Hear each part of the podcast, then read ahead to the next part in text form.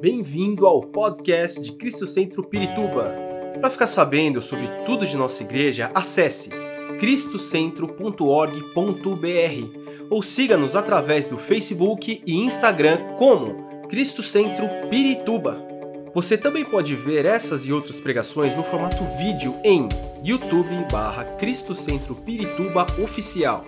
Seja bem-vindo à nossa casa apostólica. Quantos sabem que não há vitória sem luta, né? Não há vitória sem guerra. Isso nós já sabemos. O difícil às vezes é entender por que a gente precisa passar, e é isso que a gente não entende. Por que para alcançar alguma coisa às vezes boa na nossa vida, nós temos que passar por momentos difíceis? Nós gostaríamos que não houvesse em nossa vida nenhum momento difícil, nenhuma luta, nenhuma dificuldade. Seria tudo bom, tudo fácil, mas a vida não é assim, sim ou não? Não é assim. O problema, muitas vezes, de passar por lutas, dificuldades e tempos difíceis é que nós não estamos preparados para eles. Nós sempre desejamos, almejamos e nos preparamos para tudo que é bom, mas nunca nos preparamos para os tempos difíceis. Nunca estamos preparados. Esse é o grande problema. E é o que a palavra de Deus nos ensina.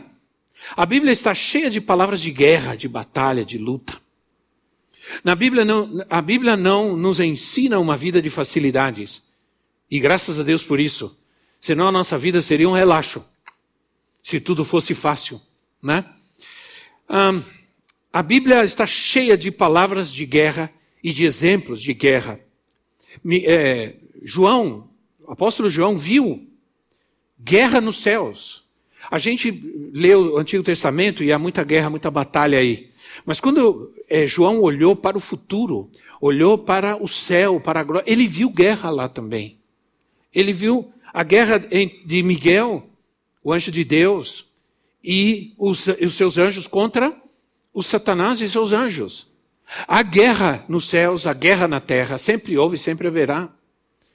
Paulo diz assim: que a nossa luta, a nossa guerra, a nossa batalha não é contra carne nem sangue. Guerras precisa de guerreiros. Não existe guerra sem guerreiros. Né?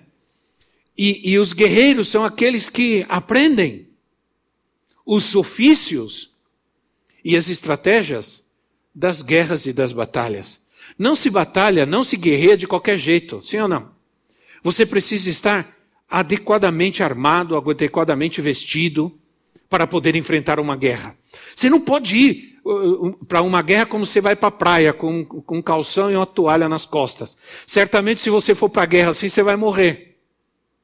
Não é verdade? Então a gente tem que estar, se preparar. Há uma preparação, há um processo para a gente viver e alcançar a vitória de Deus em nossa vida. Sempre. Sempre vai ser assim. Não, nada é fácil. Nada é barato. Né? Tudo que é barato e fácil não é bom. Quando você, você sabe que se você vai comprar um tênis ou um sapato, se é barato, você já tem que se preparar e saber que não vai durar muito. Mas se é caro, você sabe que aquilo vai durar, que aquilo vai resistir. Assim também são as coisas de Deus. Elas não são fáceis nem baratas, elas têm um preço porque elas não são dadas para que a gente se prepare para alcançar as promessas de Deus para a nossa vida. É. A nossa guerra não é contra seres humanos. A nossa guerra não é contra a política, contra o governo. A nossa guerra não é contra ideologias. É, a nossa guerra é contra sistemas poderosos malignos. É contra demônios, espíritos malignos, hostes malignas. É, com estratégias malignas. E em Efésios, capítulo 6, Paulo afirma que depois de termos lutado, depois que a gente entende que a nossa luta não é contra carne nem sangue, que a nossa luta é espiritual, então a gente vai poder vencer os dias maus. A gente vai poder passar pelos dias maus. Mas tudo isso exige uma preparação. A gente não pode se preparar só para tudo que é bom, a gente precisa se preparar também para os tempos difíceis. Em Efésios, no capítulo 6, no versículo 10 e no versículo 11, o apóstolo Paulo fala sobre isso. Ele diz assim: Finalmente, Fortaleçam-se no Senhor e no seu forte poder. Vistam toda a armadura de Deus para poder ficar firmes contra as ciladas do diabo. Ele diz: vistam toda a armadura de Deus para que vocês possam resistir e ficar firmes. Não é para que vocês possam é, é, se livrar. Não. Não é para que vocês se livrem, não. É para que vocês fiquem firmes. Para que vocês permaneçam firmes. Essa é uma realidade que a gente precisa entender e aprender. Há muitas mensagens hoje que vêm é, para.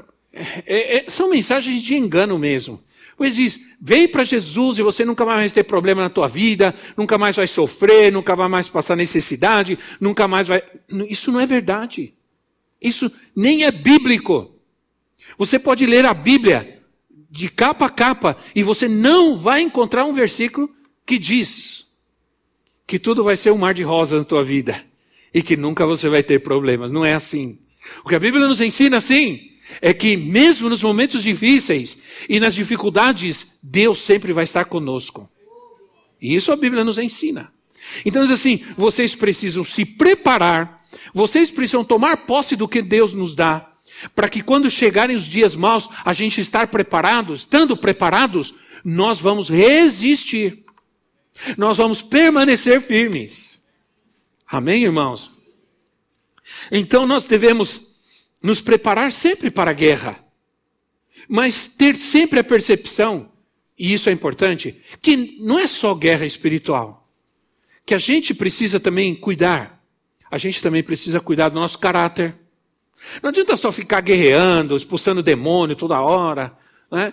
É, você precisa cuidar do seu caráter, precisa cuidar é, da sua carne, precisa sujeitar a sua carne, precisa crucificar a carne, precisa fechar as portas para o inimigo, precisa deixar a desonestidade, a promiscuidade, a imoralidade, a pornografia. Todas essas coisas interferem em nossa vitória.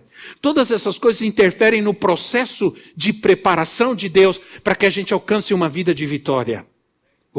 Todas essas coisas interferem no processo de Deus, na, na preparação que Deus nos dá para que a gente alcance a vitória. Né? Ah, só pode ter vitória numa guerra quem se prepara melhor. Quem se prepara melhor vence a corrida, sim ou não? Quem se prepara melhor vence o salto, salto, a natação, é quem se prepara melhor. Às vezes, a preparação demora muito mais do que a própria competição em si. Por exemplo, a, melhor competição de uma Olimpíadas é a corrida de 100 metros. O cara que vence a corrida de 100 metros, ele é o super atleta. Então o cara treina quatro anos para correr 10 segundos. Ele se prepara quatro anos, faz dieta, todos os dias corre quilômetros, faz um monte de exercício, gasta seu tempo, se dedica àquilo para correr 10 segundos. Quem se prepara melhor vence a guerra conquista a vitória. Então, não é só ficar ah, ah, vivendo e tem pessoas que passam a vida passando por libertação e nunca alcançam a vitória na sua vida, porque não tratam com outras áreas que precisam ser tratadas. Há um processo, e em Efésios o apóstolo Paulo nos mostra isso, uma preparação, um treinamento. Eles assim, no versículo 11, vistam toda a armadura de Deus é uma ordem, não é uma sugestão. Ele não está dizendo se vocês quiserem, se vocês puderem, se vocês sentirem, não. Ele está dizendo vistam toda a armadura de Deus. É uma ordem, é uma determinação. Ele diz: se vocês fizerem isso, vocês, não é, não é apenas um conselho, é uma ordem. Um conselho você segue se quiser ou não. Uma sugestão você segue se quiser ou não. Mas uma ordem é para é ser obedecida, para ser seguida. Vistam toda a armadura de Deus, para que vocês permaneçam inabaláveis em tempos difíceis. Que permaneçam em pé. Que fiquem firmes. A gente na batalha, na luta, a gente pode até tomar uns socos e, e até dar uma cambaleada, mas a gente fica em pé. A gente não cai. Permanece firme. Aí ele diz assim: como que vocês vão fa fazer isso? Aí ele dá a primeira, a primeira ordem: cingindo-nos com o cinto da verdade. Eu queria trazer, não tive tempo, eu tive muita correria, muito trabalho, hoje, ontem, foi um tempo bastante. Além disso, eu estou com a minha neta em casa e ela revoluciona a casa. Né? Ela põe fogo, ela, ela, uma criança de, eu nunca pensei que uma criança de quatro anos de idade é, pudesse gerar um furacão, né? fosse capaz de criar um furacão, uma tormenta porque ela revoluciona, né? A profetisa saiu de manhã, deixou ela comigo e eu não sabia mais o que fazer, meu Deus, e andar atrás dela. Não faz isso, não põe a mão aqui, não derruba isso, não quebra isso. Não, não põe fogo. Não, não, brincadeira. É, então, nunca pensei, mas tudo bem. Eu queria mostrar para vocês a imagem de um, de um soldado, de uma, uma. Paulo, quando ele está falando em Efésios, ele está preso, ele está acorrentado a um soldado. Ele estava preso. E ele estava acorrentado a um soldado romano. E ele estava vendo essa armadura, essa, essa vestimenta de guerra, ele estava vendo isso e ele começa a escrever e trazer um sentido espiritual para essa vestimenta de guerra. E ele fala sobre o cinto. Ele chama cinto ou cinturão da verdade. Nessa época, na Idade Média, toda guerra exigia um processo de preparação. Todos os soldados mais importantes, eles tinham um ajudante, porque a roupa que eles vestiam era uma coisa, era um monte de coisa. E era pesado. A gente vê isso quando Davi, é, é, é, o rei Saul tentou vestir Davi com a sua armadura, só que Davi era ainda um menino franzino, a armadura era muito grande, muito pesada, porque tinha muita coisa é, sempre é um processo. Enquanto eles vão se vestindo aquela roupa para a guerra, aquela armadura, o cinto, a coraça, o capacete, as armas, aquelas pessoas que ajudam vão instruindo como, qual estratégia eles precisam ter para enfrentar aquele inimigo especificamente. Né? Qual é a estratégia? Ele já conhece o inimigo, sabe quem é o inimigo. Qual é a estratégia? Enquanto eles se preparam, eles vão sendo treinados para poder enfrentar aquela batalha, aquela guerra especificamente. Então, a armadura ela é simbólica. É, e ele descreve cada peça espiritualmente, ele diz o cinto, o cinturão, representa a verdade. A verdade é, é o que Deus nos deu em Cristo para sermos vitoriosos em nossas batalhas. A verdade é Cristo, a verdade é Sua palavra. O cinto, o cinturão é um equipamento importante, mais importante do que qualquer outro, porque o cinto, o cinturão, ele sustenta as armas e não deixa cair a calça. Não, ele sustenta as armas e ele não deixa o soldado tropeçar. Porque ele mantém as armas firmes e não deixa cair todo aquele equipamento que vem aqui de proteção. Então o soldado não vai tropeçar. E isso para nós é, é, é, importante saber que a palavra de Deus, a presença do Senhor na nossa vida, a sua palavra, é o caminho que, que ilumina, ou melhor, é a luz que ilumina os nossos caminhos, lâmpada para os nossos pés, não nos deixa tropeçar. Então, a gente, é, se alguém tropeça no meio do caminho, perde a vitória. Já viram aqueles que saem correndo? Eu tenho uma agonia tremenda de ver aqueles corredores de obstáculos, né? É, eles vão correndo, pulando obstáculo e às vezes enrosca no obstáculo, cai. E você fica torcendo, não enrosca, que não enrosca, enrosca, cai. Se você tropeça e cai, você perde, você não alcança a vitória. Então você tem que orar e dizer: Senhor, eu não quero tropeçar na minha vida mais. Chega de tropeço na minha vida.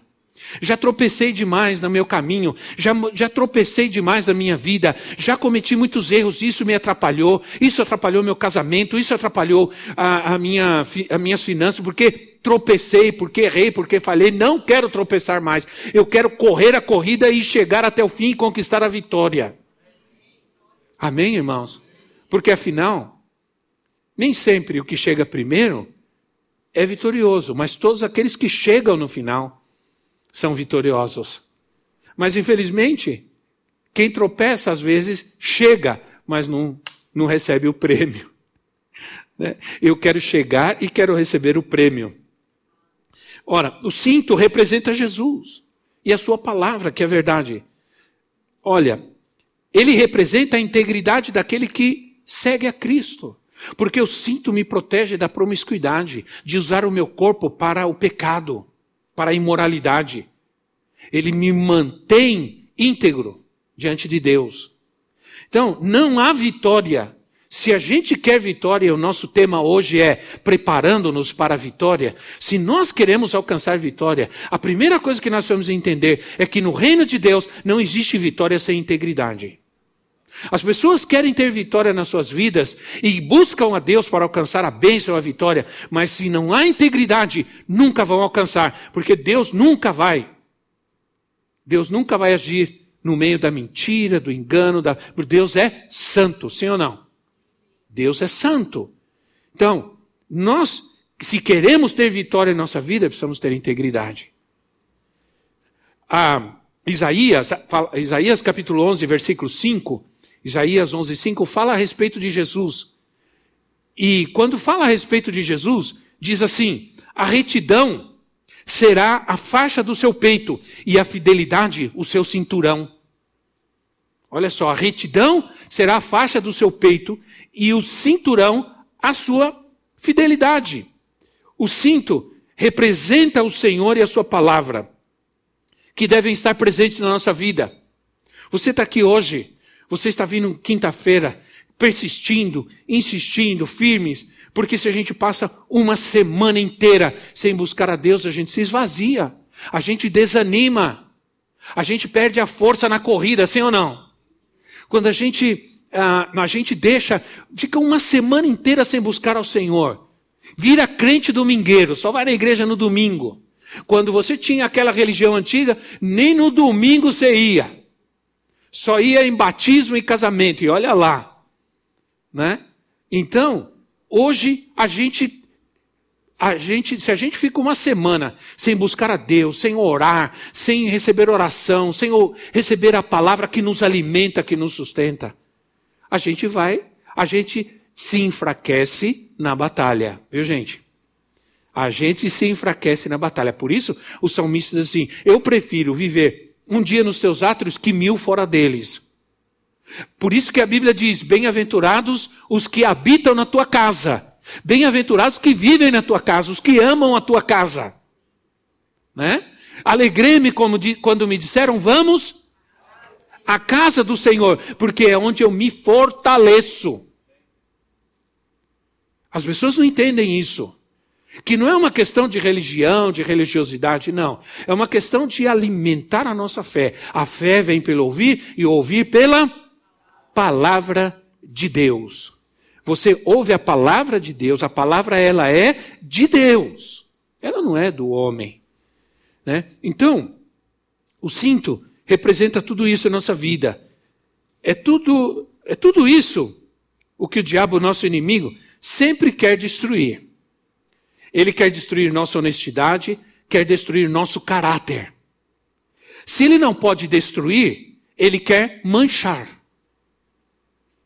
Gerar dúvidas quanto às nossas motivações no coração das pessoas. Eu quero dizer algo a vocês a respeito de nós, da nossa igreja. Nós, como igreja, ajudamos as pessoas. Não em seus pecados, não em seus erros, jamais. Nunca fizemos isso e nunca vamos fazer. Nunca encobrimos os erros e os pecados de uma pessoa. Mas sempre ajudamos as pessoas. Ajudamos aquele que cai, aquele que erra, aquele que peca. Nós não tratamos de cobrir e esconder os erros das pessoas. Nós nunca mandamos ninguém embora da igreja. Nunca dissemos para uma pessoa, vai embora da igreja. Você errou, você falhou, você não age correto. Não, nunca fizemos isso. Nós sempre, sempre entendemos que Deus é um Deus de restauração. Sempre. E nunca, nunca desprezamos qualquer pessoa. Nossa visão é de acolhida e de restauração. Nunca desprezamos qualquer pessoa, por qualquer situação, seja um pastor ou membro. Quando alguém saiu, saiu porque decidiu, porque foi uma decisão pessoal, nunca por imposição nossa. Nunca por perseguição, nunca fizemos isso, mas nunca apoiamos a desonestidade. Sempre lutamos para a restauração das pessoas.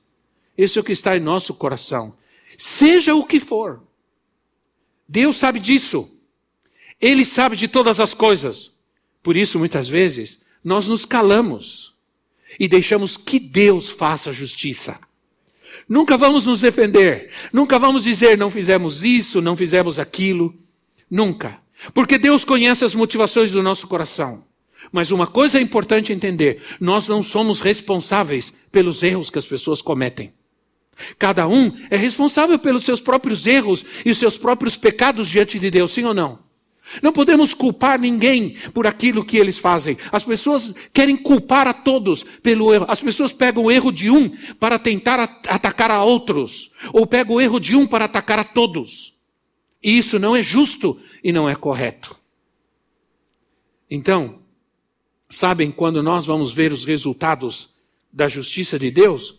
Quando nós alcançarmos a vitória. Por, sabe por quê? Eu vou te dizer, olha, vou repetir. Sabe quando a gente vai ver os resultados da justiça de Deus? Quando a gente alcançar a vitória. Sabe por quê? Porque o bem que Ele nos dá é pela Sua graça. Amém? Mas a graça não é de graça e nem é barata. E nem está em liquidação. Entende? A graça tem um preço. Há um preço. Agora, Provérbios capítulo 23, Provérbios 23, 23, Provérbios 23, 23 assim: compre a verdade e não abra mão dela. Compre a verdade e não abra mão dela. E também diz assim: nem tão pouca sabedoria, da disciplina e do discernimento. Compra a verdade. Isso é, você compra. Então a verdade tem um preço. Ela não é de graça. Não é verdade? Há um preço que você precisa pagar para é, viver a verdade. Essa é a questão. Não, a vida cristã, ser um crente, não é, é, é, ser um, alguém que renuncia um monte de coisa. Ah, não pode fazer isso, não pode fazer aquilo. Não. É alguém que decidiu comprar a verdade, pagar um preço por ela e viver para alcançar os propósitos de Deus na sua vida. A gente precisa entender o peso da palavra verdade, né? Deus nos toca através da verdade. A verdade é realidade é realidade. O diabo, ele age através da mentira. Ele mente constantemente. Hoje, aliás, a mentira hoje está em tudo quanto é lugar. Você liga a televisão, é mentira, mentira. Sim ou não? Está difícil acreditar, está difícil crer. É, hoje veio alguém aqui que é candidato, veio falar comigo, um irmão, que é nosso apoio, é candidato a deputado. Agora começa a aparecer gente de todo lado, né? Pedindo apoio. E eu disse: olha, irmão, é o seguinte, eu, eu, eu só quero te dar um conselho, porque nós não, não colocamos político no púlpito, nós não fazemos política, nós somos igreja. Mas deixa eu te dizer uma coisa: você quer é, representar bem ao Senhor, é, fale a verdade. Fale a verdade. Porque nós não aguentamos mais mentira. Mas o mundo, Jesus disse, a palavra diz que o mundo jaz no maligno. E o, o, o diabo, ele é o pai da mentira.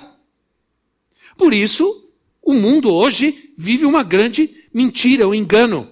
Deus opera em nós através da verdade. O diabo amarra a vida das pessoas através do engano e da mentira. Né? Ele quer levar as pessoas a pensar errado.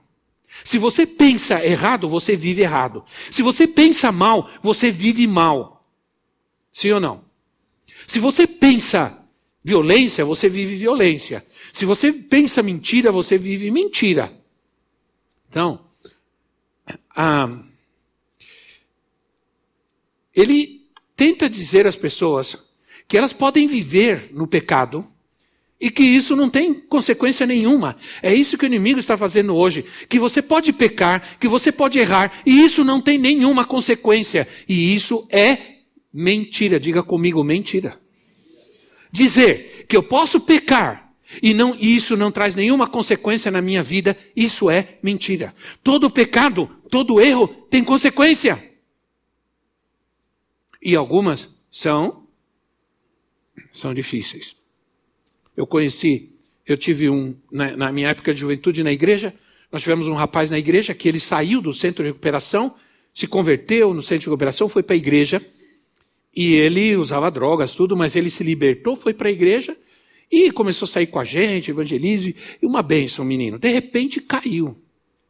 Caiu, voltou de novo para as drogas, roubo, e, e a gente sabia que ele estava perdido por aí. Um dia a gente ouviu que ele tinha sofrido um acidente e perdeu uma perna. Ele estava drogado, ele estava drogado, pulou do ônibus para não pagar e veio um caminhão e o atropelou e ele perdeu uma perna. Ele voltou para a igreja de, de, de muleta, sem uma perna, e ele deu testemunho, ele disse assim: Eu errei, e esse erro trouxe uma consequência na minha vida. Eu perdi uma perna. Agora eu vou ter que viver com isso. Mas todo dia que eu olhar para essa perna que não está, eu vou saber que todo pecado e todo erro tem consequências. E foi muito forte isso para nós. Foi um testemunho muito grande para nós. Aí, ele, aí a igreja comprou uma prótese para ele. E ele se tornou evangelista. Hoje ele é um pastor. Mas primeiro precisou sofrer as consequências, infelizmente, de um erro e de um pecado. A verdade tem um preço. Se nós, se nós queremos agradar a Deus, nós devemos viver a verdade e pagar o preço de viver essa verdade. Eu quero dizer para vocês uma coisa: nesses últimos tempos, viver a verdade vai exigir de nós um preço grande, porque nós vamos ter que manter nossa posição, aquilo que a gente crê o, o, o pastor João Muxongo, de Moçambique, me mandou um vídeo que está ocorrendo algo e pediu para que a gente ore por África do Sul. Eu vou para Moçambique e Moçambique está tendo, o norte de Moçambique está, te, está acontecendo violência contra a igreja, violência contra a igreja evangélica, contra a igreja cristã. É, radicais muçulmanos estão atacando as igrejas.